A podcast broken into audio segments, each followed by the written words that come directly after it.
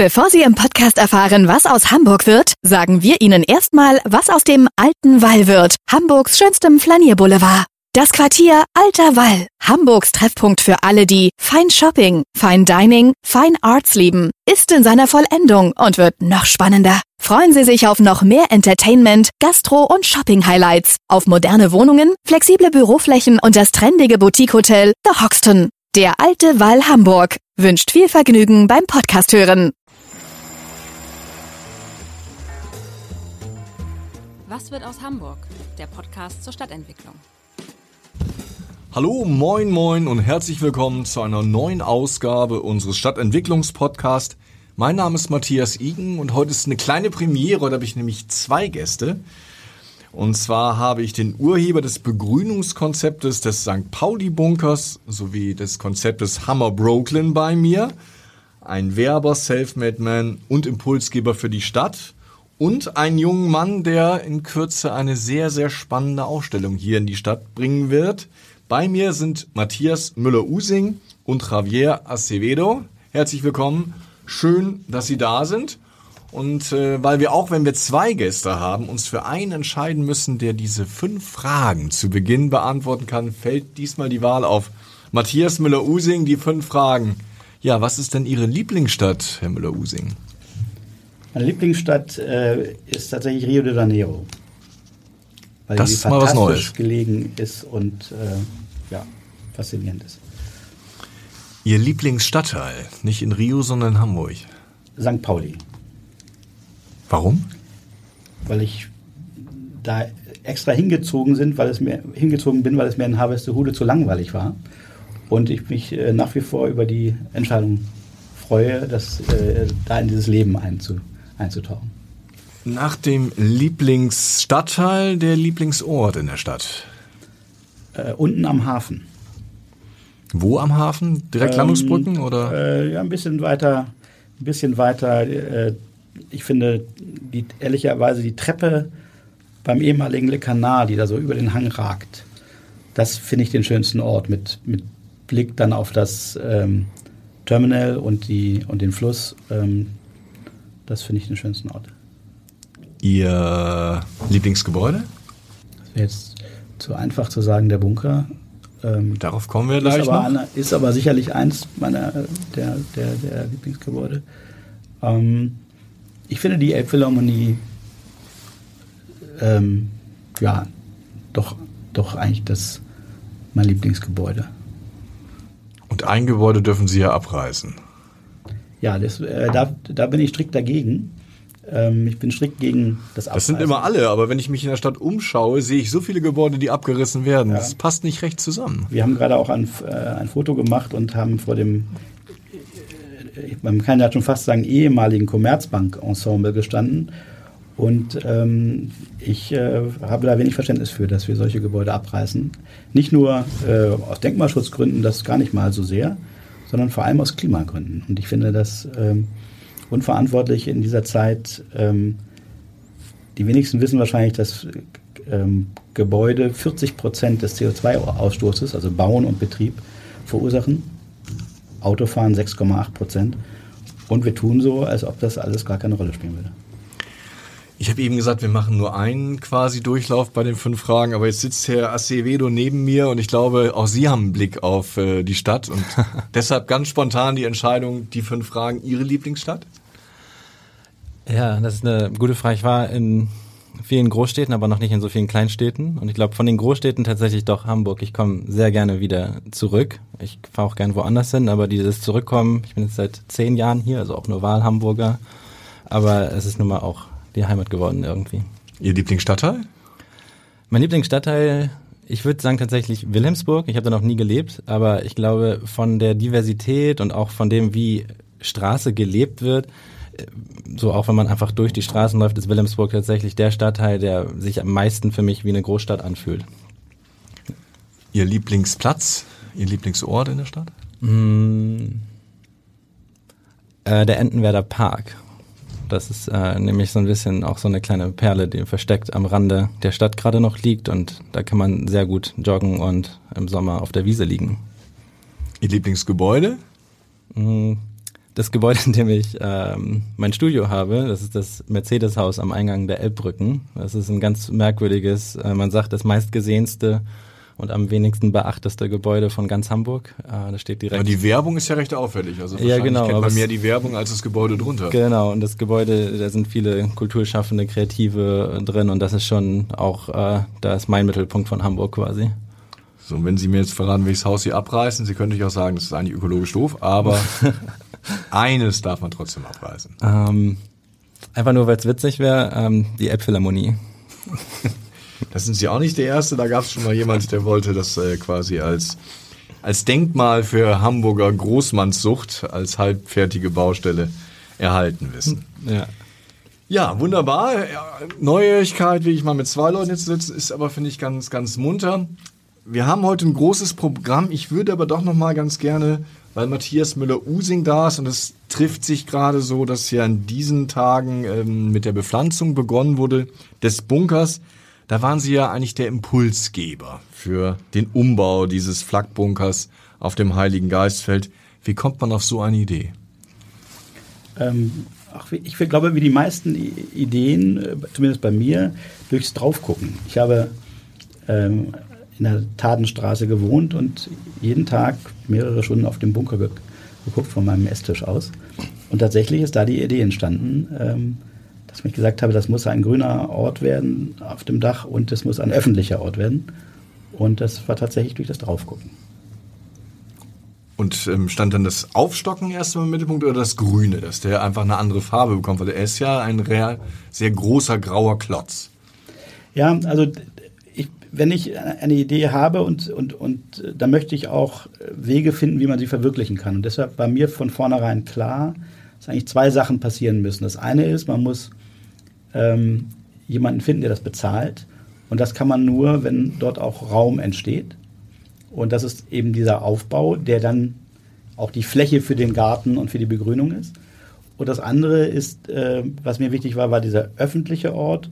Und da war mir wichtig, dass es eben von außen um den Bunker herum, durch diesen sogenannten Bergpfad, der 300 Meter sich um den Bunker herum schlängelt, ähm, öffentlich zugänglich ist. Ähm, weil sonst wäre es, glaube ich, kein Ort für Hamburg geworden, sondern ein Ort für die Mieter des Bunkers. Und das, das war sozusagen, das war das Wichtige. Und wie gesagt, wenn man möchte, dass eine Idee verwirklicht wird, muss man auch jemanden finden, der es, der es bezahlt und der dafür investiert. Und da war mir klar, äh, dass das nur funktioniert, wenn, wenn man das eben auch mit einem, einem Flächen- und Vermietungskonzept ver verbindet. Genau, es hat sich ein Investor gefunden. Das ist jetzt alles auf gutem Weg. Es gab ja auch Streit auf dem Weg dahin. Haben Sie jetzt das Gefühl, jetzt wird der Bunker so, wie ich es mir vorgestellt habe? Ja, wir haben es ja mit, mit unseren Architekten ähm, in, den, in unseren Studios bei Interpol gemacht und ähm, die, die Einigung mit dem, mit dem Investor und, und Erbpacht, äh, Erbpächter ist ja so, dass er das nach unseren Plänen exakt bauen muss. Also so überrechtlich bei uns und er muss es genauso bauen. Insofern ähm, hoffe ich äh, und gehe eigentlich auch doch schwer davon aus, dass er sich, dass er sich an diese Pläne hält und äh, die Zahl der Pflanzen, ähm, das sind ja 4700 und es werden wahrscheinlich auch einige mehr, ähm, die wird, glaube ich, schon, die wir sehr, sehr, wir sehr genau überlegt haben, wie man über verschiedene Schichten das, das ähm, nicht nur grün, sondern eben auch wirklich natürlich und, und auch ein bisschen ja, wild und ungezähmt bekommt. Ähm, ich glaube schon, dass das, äh, dass das äh, gelingen kann. Jetzt gespannt. Ähm, jetzt hat ja die, Be die Bepflanzung begonnen und ähm, wir werden jetzt in den nächsten, wenn wir sagen, sieben Monaten werden wir sehen, ob es zumindest im Ansatz funktioniert. Und dann müssen die Pflanzen auch noch ein bisschen wachsen. Eine andere Idee von Ihnen, das ist eigentlich quasi auch das Recycling eines ganzen Gebäudes, ist inzwischen ja in Hamburg schon äh, tagtäglich zu sehen. Das ist der Digital-Pavillon von Hammer Brooklyn, der ja sein erstes Leben hatte als ähm, Pavillon auf der Weltausstellung. Wie sind Sie auf den gekommen, dass der jetzt nun an der quasi äh, im Oberhafen stehen muss? Ähm, es gab einen Impuls mit einer, mit einer kleinen Gruppe von Gleichgesinnten, einen, einen ähm, Ort für Open Innovation in Hamburg zu schaffen. Und ähm, dann sind wir über diesen, über diesen äh, ja, über das Gelände gelaufen, was, was dafür zur Verfügung stand. Und ähm, am Ende war, war, war, gab es nur noch einen Parkplatz. Und ich habe gefragt, können wir denn diesen Parkplatz haben? Und äh, dann war klar, okay, auf diesem Parkplatz soll möglichst schnell ein Gebäude, am besten eins, was es schon gibt. Äh, so, so die Idee. Und insofern habe ich mich dann auf die Suche gemacht nach einem Gebäude, was dort, was dort stehen kann und was dort passt für diesen Zweck. Ähm, und habe. Es musste ja sehr, sehr schmal sein. Das ist ja schon mal. Es musste schmal genau. und lang sein, genau. Äh, und äh, in, in Mailand bei der Expo, das war 2015, ähm, stand eben dieser amerikanische Pavillon. Waren Sie damals schon ähm, da und haben gesagt, das ist ein tolles Gebäude? Das tatsächlich war ich damals nicht da, ich war erst später da, also erst als die Weltausstellung schon vorbei war. Ähm, aber man konnte das noch fühlen und ich habe natürlich auch viel Bildmaterial gesehen. Und der wäre sonst komplett verschrottet worden. Und insofern äh, war das dann einfach die, die ja, eigentlich einfache Idee zu sagen, dann nehmen wir doch diesen Pavillon, der passt da auf diesen Parkplatz und holen ihn von Mailand nach Hamburg und äh, betreiben sogenanntes Upcycling. Ähm, das war am Anfang einfach, wie meistens bei solchen Projekten, und dann natürlich ähm, lange nicht so einfach, wie das jetzt klingt. Aber jetzt steht er da und, äh, und äh, insofern ist es auch ge dann gelungen. Ich habe schon gesagt, Sie sind so ein bisschen Impulsgeber für die Stadt. Was ist denn so Ihr jüngstes Baby, Ihre jüngste Idee? Naja, aus diesen, aus diesen beiden Projekten, über die wir gerade gesprochen haben, geht auch eins hervor, ähm, nämlich, dass es aus, aus, nach meiner Erfahrung ähm, auch, äh, dass es nicht, dass es mit den bestehenden Investorenstrukturen oder Investstrukturen nicht funktioniert, etwas wirklich Gutes zu machen. Also ich muss sagen, beide Projekte, die, die ich mir beide ausgedacht habe, sind beide nicht genau so geworden, wie ich sie mir vorgestellt habe. Also auch ein Stück weit ein, ein kleines Scheitern dabei. Und daraus ähm, habe ich gelernt, dass man ähm, dass, dass die Gewinnerwartungen von Immobilieninvestoren ähm, und etwas wirklich ökologisch, städtebaulich und im besten Fall auch sozial äh, Gutes ähm, in solchen Strukturen schwer entstehen kann. Am Anfang sind immer alle sehr begeistert und sagen zu einem Ja und am Ende wird es immer. Geht es ums Geld. Wird es immer, genau, geht es ums Geld und wird es immer etwas weniger und etwas normaler und etwas außer, weniger außergewöhnlich und etwas weniger für die Menschen und etwas mehr für die, für die Rendite. Und insofern ähm, ist der Schluss, den ich daraus gezogen habe, mit vielen Gleichgesinnten eine Stiftung zu gründen, die wir Mut Urban Trust nennen und ähm, wo wir konkrete Stadtveränderungsprojekte, die aber dann diesen Dreiklang, also radikal ökologisch, sozial gerecht und städtebaulich exzellent, ähm, immer entsprechen und die Vorbildcharakter haben sollen und die eben nicht auf diese äh, Renditen angewiesen sind und insofern als gemeinnütziges äh, Vorhaben nochmal ganz andere Chancen haben. Mhm. Es ist vielleicht jetzt auch der richtige Moment, um Herrn Acevedo mit in die Debatte reinzuholen, denn Sie sind ja Kurator einer Ausstellung, die jetzt Mood Urban Trust macht, und zwar im ehemaligen ähm, Kaufhaus Karstadt Sports. Und das Thema dieser Ausstellung vor dem Kaufhaus, nach dem Kaufhaus ist ja eigentlich aktueller denn je. Wir haben kürzlich die Meldung gehört, Karstadt, Kaufhof, Galeria wieder insolvent, wieder werden Kaufhäuser geschlossen. Sie wollen jetzt die Innenstadt transformieren. Wie soll das funktionieren? Genau, ähm, ein Wort, was Matthias gerade auch schon erwähnt hat, aber vielleicht sage ich vor auch noch, ich kuratiere das nicht allein, ich mache das auch noch mit äh, meiner kreativen Partnerin Veronika Johann zusammen und zusammen versuchen wir sozusagen vor dem Nachhaus, äh, vor dem Kaufhaus, nach dem Kaufhaus diesen Bogen zu schlagen, wo kommt diese Idee, dieser Typologie des Kaufhauses eigentlich her? Denn wenn man wirklich die konkreten Stadtbausteine neu gestalten möchte und anguckt, was schon in der Stadt steht, dann gibt es so ein paar Sachen, da kann man sich vorstellen, so ein Bürogebäude zu wohnen, das, das kann sich, glaube ich, noch so jeder mal so ganz gut vorstellen. Dann vielleicht so ein Parkhaus zu wohnen, das ist schon komplizierter, aber so ein, was kann man eigentlich mit einem Kaufhaus machen? Und selbst, ich selbst als ausgebildeter Architekt denke auch, dass diese Typologie einfach sehr riesengroße Mondstruktur, kein Licht in, äh, so, was, was macht man da drin überhaupt? Das waren die Tempel der 60er Jahre. Genau, und da kommen die Gebäude, die also, wo die Menschen von weit her hinkamen, weil das die absoluten Anziehungspunkte einer Genau. Innenstadt waren. Und wenn man dann sogar noch weiter zurückguckt, ähm, wie das gekommen ist, Anfang, also die Kaufhäuser kommen mit der Erfindung der Elektrizität, weil man das erste Mal Licht in Häusern tief haben konnte. Das war ein visuelles Erlebnis, das war ein, ein Ausgehen der Familie in einen Entertainment-Bereich. Also das, das kommt alles aus so einer sehr konsumorientierten Erlebnis, ähm, also die Stadt als Erlebnisort, aber nicht als Lebensort.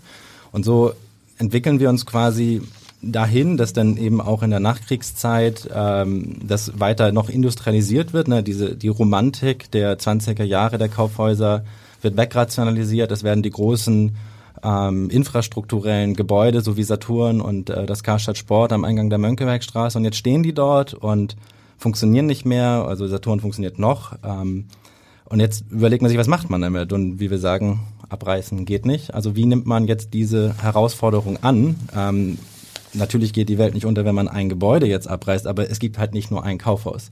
Also müssen wir auch lernen, als Gesellschaft damit umzugehen. Und wir als Stiftung eben, wenn andere Leute ihre Gewinnerwartungen aufzeigen und Prognosen machen, müssen wir natürlich auch gucken, wie sieht denn so sozial ähm, eine städtebaulich exzellente Lösung aus? Die, die muss ja auch gefunden werden. Und so versuchen wir diese Ausstellung, ist eigentlich für uns der Beginn einer auch wissenschaftlichen, historischen, soziologischen Untersuchung, wie wir ähm, dieses Konzept eigentlich neu denken können, anstatt es wegzuschmeißen. Und da möchte ich gerne auch noch ein Zitat aus der historischen Recherche von äh, Dr. Miriam Richter äh, sagen, denn sie hat herausgefunden, das fand ich eigentlich sehr schön, ein Teil davon. 1975 gab es das schon als Europäischen Denkmalschutztag unter dem Titel Eine Zukunft für unsere Vergangenheit. Und ich denke, gerade das ist das Ziel im Zeit, ne, Hamburg wurde immer durch Katastrophen in neue Zeiten katapultiert.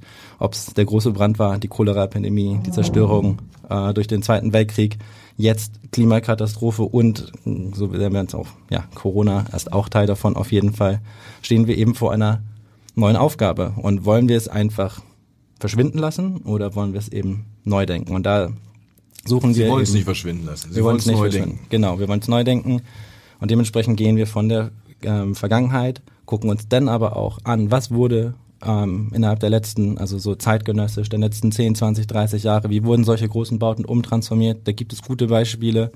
Und dann haben wir versammelt studentische Arbeiten, aber eben auch professionelle Arbeiten, auch die ganz explizit sich angucken, was kann man aus Karstadt Sport und Saturn machen, was kann man aus dem Galeria Kaufhof machen, ähm, das ja auch leer steht, aber alles eben eher in einer visionskonzeptionellen Ebene, um den Diskurs zu starten.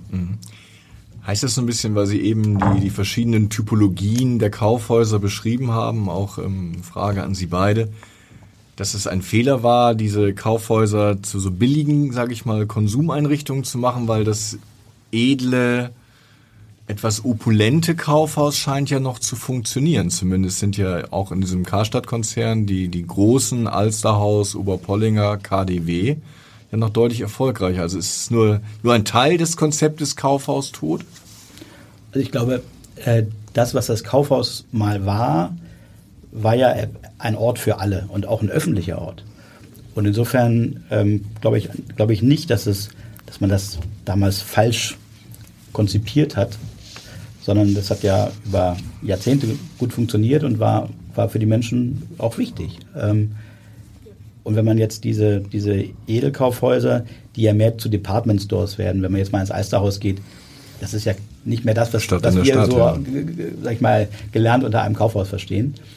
Äh, dass, es, dass das in ganz großen Städten dann vereinzelt funktioniert, ist, glaube ich, kein Beleg dafür, dass, äh, dass das Konzept Kaufhaus äh, falsch, falsch angelegt war. Ähm, und man muss ja auch sagen, es gab eben eine, eine Zeit, eine, eine lange Zeit, wo es eine Innenstadt ohne Kaufhäuser gab. Jetzt gab es eine Zeit, wo es eine Innenstadt mit Kaufhäusern wahrscheinlich gab. Ähm, und äh, es wird auch wieder danach eine, eine Zeit ohne Kaufhäuser geben. Und die Innenstadt kann auch ohne Kaufhäuser ein attraktiver, lebendiger Ort sein. Nur äh, man muss sich vielleicht auch ein bisschen zurückbesinnen, was es, was es mal war. also was vor den Kaufhäusern eigentlich da war. Ja. Da hatten wir Museen, die Stadtbibliothek, ähm, Wissenschaftsgebäude in der, in der Innenstadt, auch in der Mönckebergstraße. Ähm, und äh, das heißt im Grunde öffentliche Nutzung und Wohnen sind, sind aus unserer Sicht die beiden Bausteine, inhaltlichen Bausteine, wie die Stadt zukünftig, die Innenstadt zukünftig wieder oder weiterleben kann oder ein, ein lebendiger Ort sein kann. Und da spielen natürlich die, die, die Transformation der Kaufhäuser eine ganz wesentliche Rolle dabei, ähm, das anzugehen. Und da gibt es ja auch, auch viele Möglichkeiten, die sich anbieten in Hamburg. Ja, werden wir doch mal konkret. Ich meine, wir haben ja in, in, Hamburg zumindest schon mal die doppelte Aufgabe. Wenn nicht Saturn eines Tages auch noch aussieht, dann haben wir sogar eine dreifache Aufgabe, direkt am Eingang der Mö diese drei großen Häuser zu bespielen. Da kamen jetzt eben schon so ein paar konkrete Ideen von der Mischnutzung. Vielleicht versuchen wir das mal so Haus für Haus oder Idee für Idee mal durchzudeklinieren. Was machen wir mit diesen doch wirklich sehr, sehr großen Gebäuden? Ja, also wie gesagt, die, die, ähm, die, das Thema steht auf jeden Fall an und ich glaube auch nicht, dass das Saturn-Gebäude äh, noch lange so, so funktionieren wird, wie es, wie es mal funktioniert hat. Insofern, und es stehen auch nicht nur diese, diese jetzt drei, sagen wir mal, äh, großen Gebäude am Eingang der Mönckebergstraße an, sondern wir sehen ja schon zwei C- und A-Gebäude, die zu einem Hotel werden und abgerissen werden. Ähm, wir sehen das, den, Car, den zweiten Teil von Karstadt zum Gerhard-Hauptmann-Platz, der stillgelegt wird. Und wahrscheinlich abgerissen wird. Hm. Und wahrscheinlich abgerissen wird, wenn es nicht eine, eine bessere Idee gibt. Ähm, und insofern, ähm, äh, ja, ist es ein, ein wirklich ein, ein, eine ganz, ganz entscheidende Auseinandersetzung. Und wenn man jetzt dieses, dieses, dieses Entree sich anschaut, es wird ja in Hamburg schon lange nach dem, nach dem Standort für das Haus der digitalen Welt gesucht. Mhm. Ähm, und ähm, ja, also ein, ein, ein Ansatz, den wir zusammen auch mit den Architekten von EM2N entwickelt haben, ähm, wäre zu sagen, warum nicht jetzt anfangen? Jetzt, morgen. Und zwar im Karstadt Sport, steht leer. Mhm. Da könnte man jetzt anfangen mit einem partizipativen Prozess, wo man die Hamburger dazu einlädt, darüber daran zu arbeiten und auch schon Angebote zu machen für das Haus der digitalen Welt. Und ähm, dann könnte man das auch ergebnisoffen betrachten, ob dieser Ort dann langfristig dafür geeignet ist oder ob man in diesen Prozess dazu kommt, das muss woanders sein. Und man könnte heute anfangen. Ähm, und ähm, ja, und wenn man dann noch mehr Raum braucht, dann könnte das Saturn irgendwann dann auch die, die, die, die notwendige Erweiterung darstellen. Da hätte man einen, auch einen, äh, einen Campus dafür, wo Bewegung zwischen Gebäuden stattfindet, ähm, ein Stadtraum entsteht zwischen diesen Gebäuden, was ähm, momentan ein sehr schwieriger, ein sehr schwieriger Stadtraum ist. Das wäre In zum Beispiel Tat. eine konkrete Idee mhm. von, von EM2N-Architekten, wie man wie viel äh, Platz braucht man denn für so ein Haus der digitalen Welt? Es gibt ja in Helsinki, gab es eine Art Modell auch. Ähm, braucht man da nur ein Kaufhaus oder wirklich, wie Sie andeuten, schon zwei? Also ich kenne das, ich kenne natürlich die genauen Konzepte nicht, ähm, aber ich äh, habe oder wir haben uns da etwas orientiert und es geht wohl ungefähr um 30.000 Quadratmeter insgesamt. Und das würde, das würde zum Beispiel das Karstadt Sport plus das Saturn würden genau diese, würden genau diese Zahl erreichen. Also wir hätten zusammen ungefähr 34.000 Quadratmeter. Ähm, und sicherlich sind diese Gebäude besser für so etwas geeignet. Übrigens auch in, in einer sehr guten Kombination mit Wohnen. Also man könnte da auch äh, mehrere hundert Wohnungen auf, äh, schaffen. Mehrere hundert Wohnungen? Ja, also, also sagen wir mal 200 Wohnungen könnten da sicherlich auch entstehen, indem man ähm, zum Beispiel das Saturn ähm, nach oben erweitert und bebaut. Parkhäuser sind ja auch sehr gut geeignet, äh, wenn, sie, wenn sie hoch genug sind, um sie in Wohnen umzu, umzubauen. Also da ist eine Menge Potenzial, aber eben auch diese öffentliche Nutzung äh, dort zu schaffen. Denn äh, natürlich ist es schwierig, in ein bestehendes dunkles Kaufhaus ohne Licht mhm. ähm, ein, ein äh, Wohnungen zu bauen. Mhm. Auch Büros sind ja schwierig. Also insofern ist so eine öffentliche Nutzung, gibt es auch tolle Beispiele in Sao Paulo zum Beispiel, äh, wo ein Geschäftshaus zu einem ja, modernen, zu einer modernen Bibliothek und Zentrum geworden ist. Äh, das, das sind ähm, konkrete Möglichkeiten, über die man nachdenken sollte.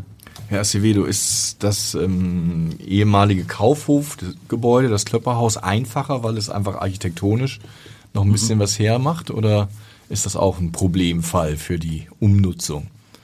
Ja, ich glaube, dass gerade genau diese sehr tiefen Grundrisse natürlich ganz andere Herausforderungen stellen. Aber wie das halt so ist, was jetzt auch ähm, Herr Müller-Using gesagt hat, ist, dass die, diese Gebäude und auch diese ganzen Ideen, die kommen ja immer aus einem gewissen Mindset, aus, äh, die, denn die Architektur macht ja immer nur das, wonach sie gefragt wird. Und wenn wir jetzt eben neue Fragen stellen, dann können wir uns angucken, was für Substanz wir da haben und was wir damit machen.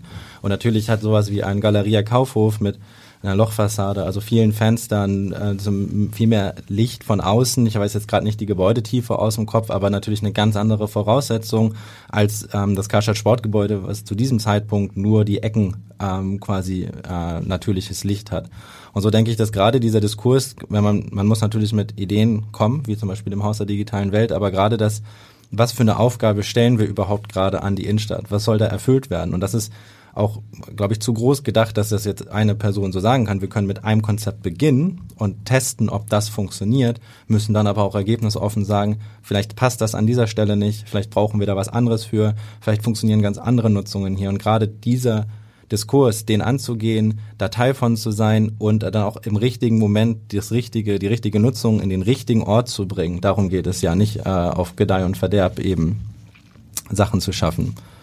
Und dementsprechend ist diese Ausstellung halt mit auch ein Beginn auch dieser Diskussion für uns als ähm, Stiftung, das herauszufinden.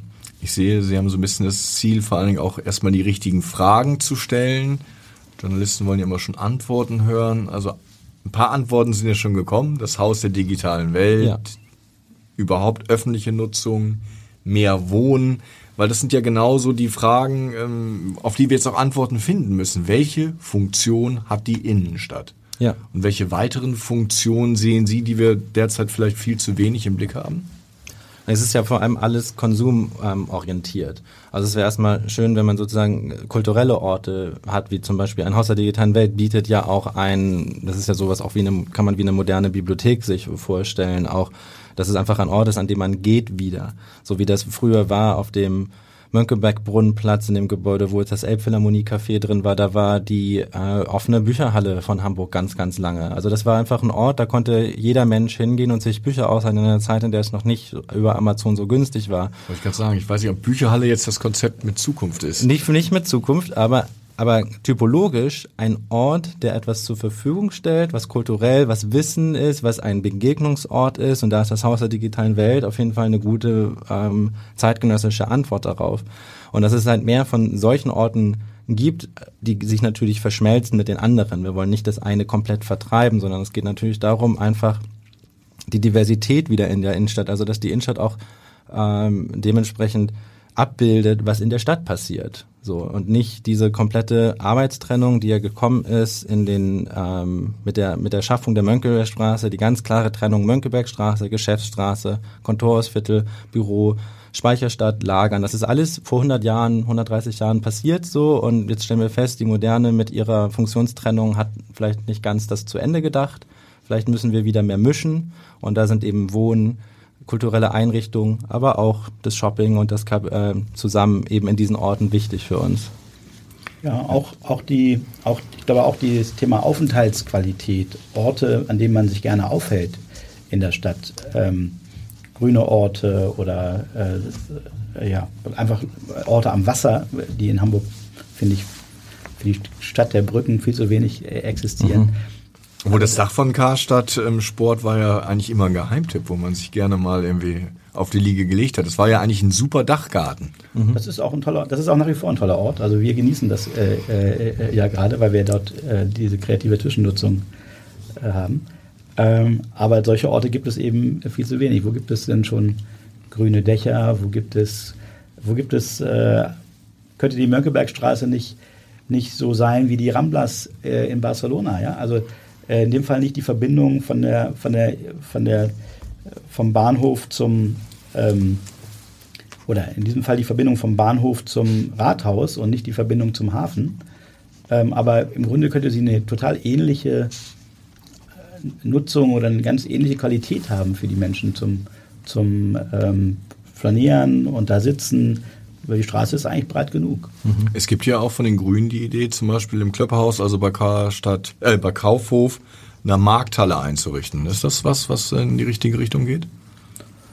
Also eine Markt, Markthalle ist sicherlich ein, kann ein sehr, sehr guter bereichernder Ort sein. An welcher Stelle ähm, und wie geeignet welches Gebäude dafür ist, das, das könnte ich jetzt nicht, ehrlich gesagt, nicht beurteilen. Aber generell sind natürlich Markthallen ähm, gut, sehr, sehr gute Orte, die, die ja auch in, seit zehn Jahren wieder in einer modernen Form äh, durch Timeout in, in ganz vielen europäischen äh, Städten sozusagen großen Erfolg haben. Äh, ähm, ich glaube, es hat angefangen in Lissabon. Und äh, natürlich wäre das bestimmt eine Bereicherung für Hamburg, auch so eine mhm. Haben. Ja, kommen wir vielleicht noch mal abschließend, weil unsere Zeit läuft auch schon wieder hier fast ab, auf die Ausstellung, die jetzt im ehemaligen Karstadt Sport, was ja jetzt das Jupiter-Gebäude ist, laufen wird. Ähm, ist das eine Ausstellung, die vor allen Dingen auch Fragen stellen soll oder soll die auch schon Antworten geben? So von den Inhalten her haben wir ähm, wie gesagt, eine historische soziologische Aufbereitung. Das heißt, das sind natürlich Fakten, die wir gesammelt und auch recherchieren lassen haben.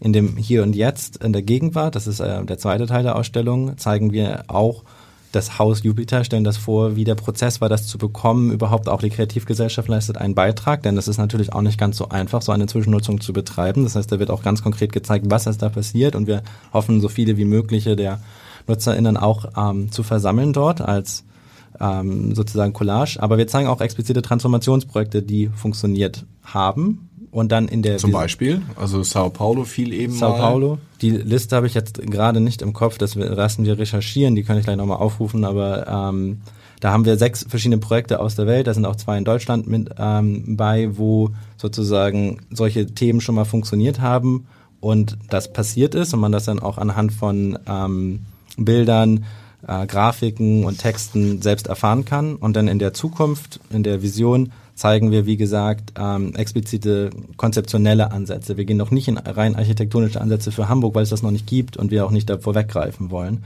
Dementsprechend zeigen wir Möglichkeiten und sprechen eben über wie man das miteinander verbinden kann. Die Vergangenheit, die Referenzprojekte und diese Konzepte und was wir eigentlich in Hamburg brauchen. Muss man der Politik eigentlich da manchmal ein bisschen Beine machen, weil das sind ja so früher auch Diskussionsprozesse gewesen, die politisch geprägt waren. Jetzt kommen sie eher von unten.